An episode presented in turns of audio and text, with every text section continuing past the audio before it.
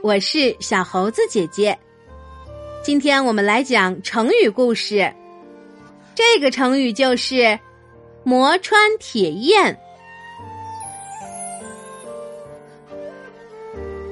在五代时期，有个叫桑维汉的人，他很有才华，一心想考中进士。第一次应考时，他遇到了一个很迷信的主考官。主考官在阅卷时看到桑维汉的名字，觉得桑叶的“桑”字与丧礼的“丧”字同音，很不吉利，就满脸不高兴地说：“就算这个人才高八斗，也不能录用。”发榜以后，桑维汉。见自己没有考中，就去打听原因。当他得知竟是因为自己的姓与“桑”字同音，就是自己落榜时，非常愤怒，决定要写一篇文章来破除这种迷信。他为此写了一篇文章，叫《日出扶桑赋》。古代传说，扶桑。是太阳升起的地方。桑维汉在文章中说：“太阳升起的地方都叫扶桑，说明这个‘桑’字并没有什么不吉利。自己为什么会因为姓桑而落榜呢？说自己姓桑不吉利，这不是毫无道理的事情吗？”当时有人就劝他。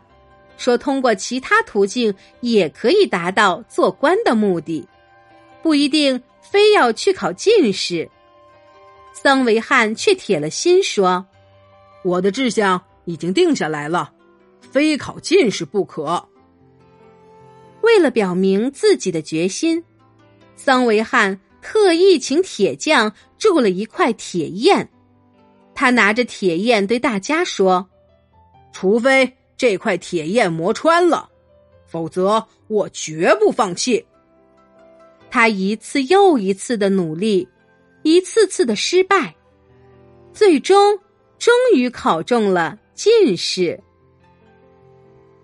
磨穿铁砚这个成语出自宋代诗人陆游的《寒夜读书》一诗，意思是把铁铸的砚台都磨穿了，比喻读书用功。有恒心。故事里的桑维汉一次次落榜，但是他并没有气馁，还用铁砚磨穿来表示决心，最后终于成功的考取了进士。磨穿铁砚的成语故事告诉我们：只要有决心，不怕吃苦，不怕困难，你心中的目标和愿望一定会实现。好啦。